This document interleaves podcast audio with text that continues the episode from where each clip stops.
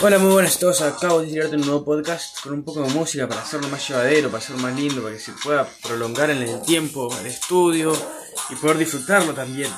Eh, ahora estamos entre diferencias de vena cava y arteria aorta.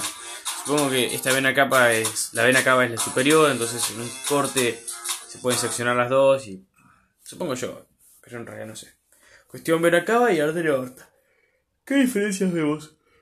En la teoría nos encontraríamos con más túnica media en la aorta. Vamos a bajar volumen. En la aorta. Eh, la túnica media, por yo tenía como que la reconocía por los músculos. Pero no. Porque en la denticia también hay músculo liso. Por lo menos en la vena cava. Por lo tanto, se puede confundir con las dos. Porque la vena cava tiene más denticia. Y si la denticia hay más músculo, hay músculo, también hay bastante músculo entonces en la vena cava. Eh, ¿cómo, lo, diferenciamos? Bueno, primero ambas tienen endotelio con un tejido conectivo colágeno laxo, ¿no? Esas capas por lo general son siempre finas. Ahora bien, después sigue la tónica media.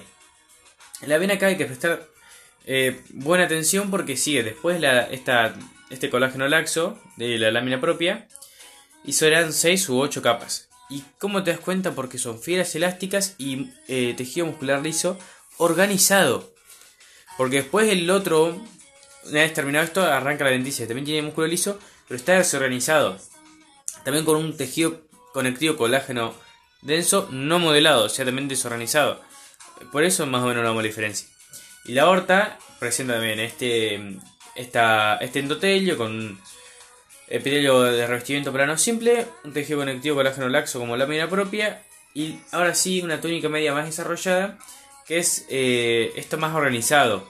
Y esto organizado es más prolongado, o sea, tiene, tiene más volumen, más masa. Es decir, hay más de esto más organizado. Eh, que son fibras elásticas y tejido muscular liso eh, organizado.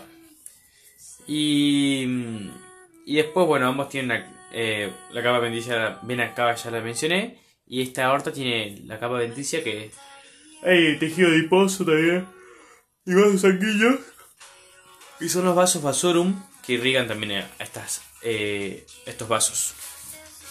Y también hay nervios que regulan la contracción de estos vasos, eh, siendo eh, parasimpáticos, siendo, perdón, autónomos.